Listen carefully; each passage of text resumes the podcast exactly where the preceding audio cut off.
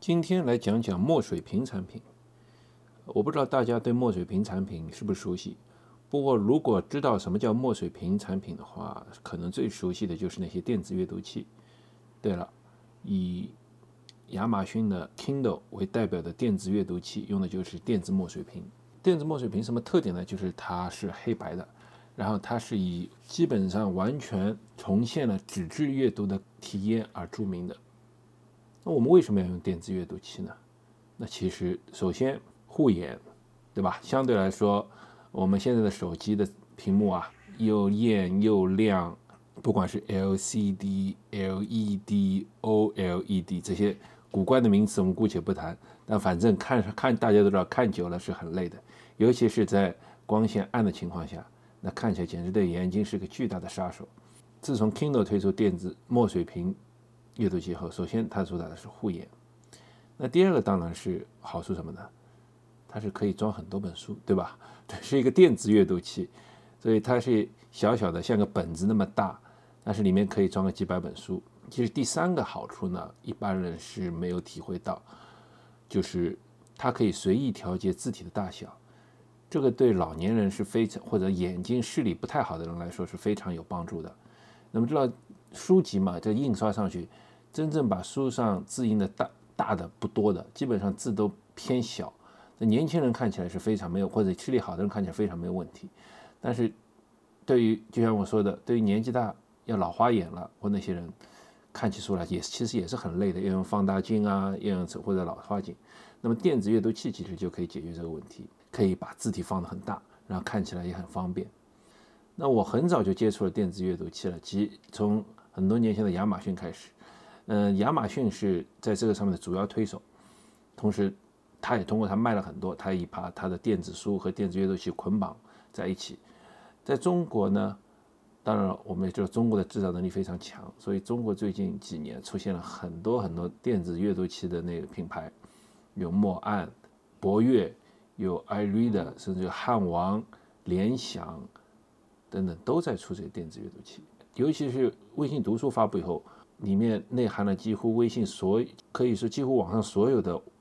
网络小说，因为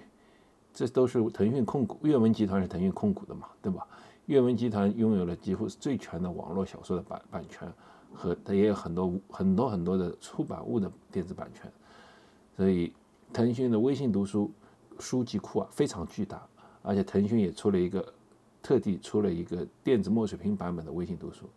两者结合，然后最近电子阅读器啊还是蛮火的。我当然是有好多台电子阅读器，从五寸手机大小的五寸开始，到六寸、七寸，或者十十多寸的、十二寸、十三寸的，我都曾经拥或者有或曾经拥有过，或者现在正在拥有。那我在这个上面呢，其实没有什么。特别可以跟大家推荐或介绍，就是我觉得，如果你喜欢平时看书，有大量读书需求，喜欢看网络小说，不管看网络小说还是出版物的，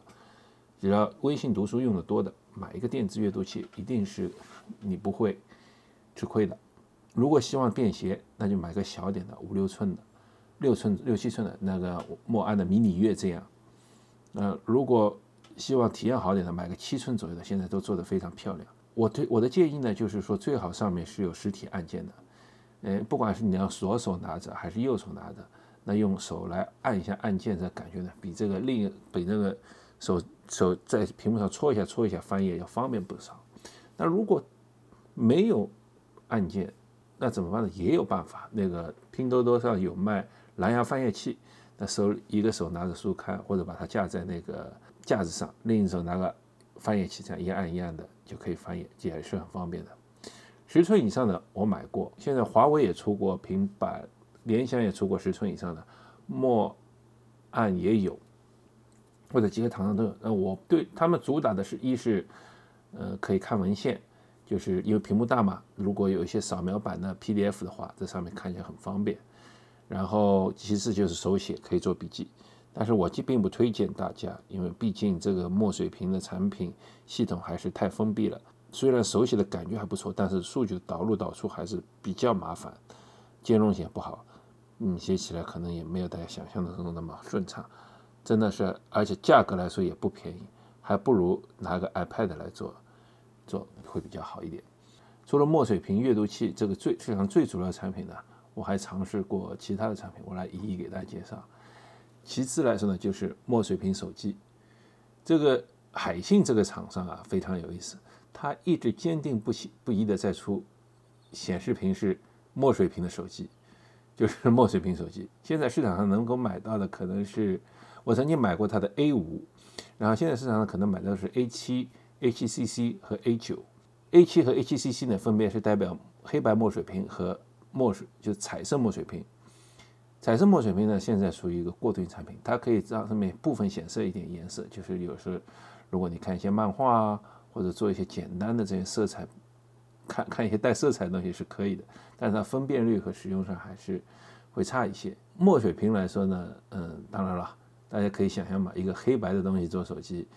这个在前一段时间疫情的时候，那是。蛮 艰难的，因为它分不出是绿码还是红码。但是除此之外，其实还是蛮好的，就是嗯，基本手机该有的功能都有。我曾经买过 A 五海信的 A 五，那个手机几乎不能使用，为什么呢？因为墨水屏嘛是黑白，然后再加上它的嗯处理器比较慢，所以它的刷新非常慢。就尤其打字的时候，经常按一个字要等一小会儿才会跳出来，按钮这有反应很慢。然后呢，由于墨水屏特点呢，它那个残影和刷新也很慢，所以后来我把它卖掉了。这个真的不太实用。哦，现在买了一个它最新款的 A 九，A 九和 A 七的区别在哪里呢？A 是 A 七，它 A 七是这是四五 G 的，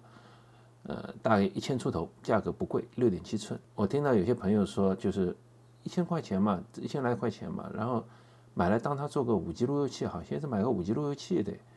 也得一千多块钱呢，啊，这也是一种思路。那 A 九呢，是它最新款，最呃去年年底左右吧，下新出的。嗯，我现在它呃 A 九是四 G 的，没有五 G。我用了一段时间，我觉得其实一个黑白屏手机，你不会想用它去看视频或者看看任何 照片上东西的，所以四 G 是完全够用的。那而且这这一个手机啊，已经非常的。就是说，它的刷新、它的反应已经灵敏很多了，已经达到了实用实用阶段。如尤其是如果你把它，嗯，我如果我平时主要是把它用来刷微信和看微信读书这两点，这如果完成这两个任务的话，已经是非常的呃合适了，已经可以，已经到堪用程度了。大家知道最好的一点是什么吗？最好的一点是，不管是有人放毒，这。购物也好，有人放毒美食也好，你可以完全无视，心里心心如止水，因为在黑白的屏幕上看起来一切都是没有吸引力的。然后，然后因为是黑尾盘手黑白屏手机，所以除了看一些文字的东西之外，你就可以大大的减少平时刷手机的时间和刷手机的欲望，因为没什么东西可看，你不会拿它去看看视频，也不会拿它去。刷小红书之类的，极大的减少手机使用时间。嗯，然后呢，本身它是黑白屏，以后呢，也相对来说比较护眼。如果大家有护眼这个需求，或者想控制一下自己手机使用时间的话，黑白屏手机是个好的选择。除了这些之外啊，中国的厂商也挺有意思的，还出了一些很奇怪的产品。我曾经买过，我给大家分享一下。有个叫大上科技的公司，它出了一个叫手机显示器。手机显示器是什么意思呢？就是像我们如果使用墨水屏手机啊，你一般还是会有个彩屏的手机的，会有，比如说我有另外一个 iPhone，有些东西你还是得用那个彩屏看一下，比如说人家发你东西啊，或者拍个照片发给别人，或者做一些工作也好，做一些购物需求也好，你还是得有个彩屏，完全没有离开彩屏也不行的。那么大上的背后产品设计逻辑就是，如果你用同时用彩屏和黑白屏，微信的记录不能同步啊。你的分享起来会并不方便啊，那么它的解决方案是什么？他说我出一个小机器，这个小机器呢是你手机的显示器，就有些像我们笔记本电脑插个外接显示器啊，手机也可以出一个显示器，哎，很有意思的产品思路，对吧？这个这个产品呢，它有有插线板和无线板两种，就是一种就是像就是把这个插上去，我当时是买了一个插线板，买了以后呢，我发现我买错了。为什么呢？它的插线板不支持 iPhone，只支持安卓，因为这个 iPhone 系统比较封闭嘛。所以它的实现的原理是这样的。对于安卓手机来说呢，它利用这个插插了以后呢，作为一个扩手机的扩展屏，你把手机的内容在这个上面复制一下，然后你在它同时也是支持触摸的，你可以直接上面点击啊、按嘛，可以来操作操作屏幕。那我因为我是 iPhone，所以它在 iPhone 上的解决方案呢也蛮巧妙的，它是等于做了一个呃镜像 AirPlay，就是你把手机它本身就是一个等于特小的显示器哈，然后你它也含电池。因为它无线版嘛，它是含电池，呃，也是个充电宝。然后呢，你可以把手机上的屏幕镜像到那个显示器上，同时呢，就是它同时呢，它这个版面，它这个屏幕啊，也是可以模拟成一个触控板，你可以在上面触摸来控制选项。嗯，我是没有，我是买了有线版，我买错了，退了以后呢，我也没有买无线版，因为的其实它的价格和另一个黑白屏的手机和一个黑白屏手机是一样的。我对它的主要的保留就是，我听有用有有人说是这个产品太重，那我想想也是可能，因为它本身含一个屏幕，还得含五千毫安或者六千八百毫安的电池，这样电路板真的，他说用过的人他说太重了，那还不如买一个墨水屏手机，就买还不如买一个墨水屏手机，可能 用起来更舒适一点。那我现在等于用墨水屏手机和 iPhone 同时用的，我觉得确实。呃，至少我没有后悔用这个新的，没有用现在这个墨水屏手机。当然了，我得还得我觉得还得鼓励大上科技这个公司，它能想出这种产品创意来，真是挺了不起的。最后再说一个产品是什么呢？那真是很更神奇了，就是电脑的墨水屏显示器。这其中啊，我看到过三种规格，第一种是十三寸大小的，就是像个 iPad 大小的大 iPad 大小的那种，这个要卖四千多块。第二种呢是二十五寸的墨水屏显示器，这就几乎和我们日常的那些笔记本电脑或者电脑的外接的显示器差不多大小了。第三种呢是我看飞利浦推出的，它是一个二十多寸的普通显示器，同时结合了边上就扩展出一块，加装了一个十几十来寸的墨水屏显示器，二合一，都是非常有创意的想法。它的它的背后的那个。想逻辑什么呢？就是说，那些整天对着电脑工作的人嘛，不管是做财务工作的、看报表的，或者天天得数字打交道的程序员，整天要在上面，呃，打代代码的，或者文字工作者要在上面输入大量文字的，对于这些人来说呢，如果，嗯，普通显示器的话呢，会让他的眼睛非常疲劳。不管我们知道嘛，现在视疲劳是很多电脑用户的一一大一大眼眼睛的问题。然后视疲劳以后会引发可能干眼症啊，可能引发高眼压症啊，最后会导向青光眼啊，等等，会会引起非常非常多问题。那么这些厂商的想法呢，就是包括大上的，包括大上或者墨岸，他们推出这些产品，或者飞利浦他们推出这些产品呢，希望就是说大家可以在某些工作上啊，可以放到墨水屏上去做，那就可以大大缓解大家的用眼压力嘛，对吧？那些二十五寸左右的显示器，墨水屏显示器就相当贵了，得八九千块钱。飞利浦那个我忘了，但是记得也不便宜，而且我觉得特别有点意，有点有点也挺好玩的，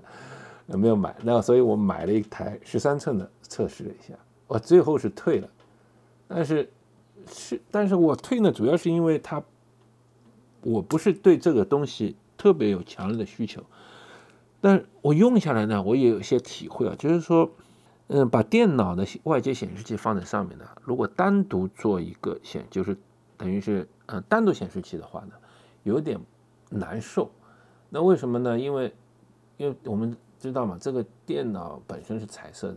那个屏幕啊，可能是因为我买的默安的这个显示器，这个技术还不过关，我在上面就是它还是有一点点刷新的延迟，所以我在上面找鼠标那是找的非常非常累。尤其是因为它本身不支持触摸，如果支持触摸的话，我在上面点，那可能会好些。它可能是因为，那可能是因为节约成本的考虑吧，它没有支持直接的触摸，那你还是得用外接鼠标。那有延时，再加上因为它本身是黑白的，所以你要找到这个鼠标啊，确实是挺难的。我然后鼠标找到以后呢，然后这个在这个屏幕上，如果你要看着不同的图标，我们我。不用不知道，这用了以后才发现，在黑白屏的这个上面啊，这个看这个图标非常麻烦，不是很容易区分的。以前大家都是用颜色加上上面的罗罗果这些小图标来区分，很方便。这个如果颜色去掉，这个很很麻烦，很难弄的。主要是这这两点把我把我打消了他的留下念头。那从这点来说，我倒觉得，呃，飞利浦那个可能是个蛮好的蛮好的选择。如果你要做一些文字工作的话，它你可以直接把这些文字的阅需要阅读东西转到它的那个墨水屏上。或者就是说，同时外接两块，或者说就同时外接两块屏幕，那个一块彩屏，一块墨水屏。那不管是你要打文字，或者你要输代码，或者做这些阅读的时候，你就把这些文件转到墨水屏上。那普通使用呢，使用彩屏，这样的可能也是个比较好的解决方案。但因为我觉得这样做起来太太折腾了，所以我也就没有没有测试下去。这就是我目前使用的四。四个大类的墨水屏产品的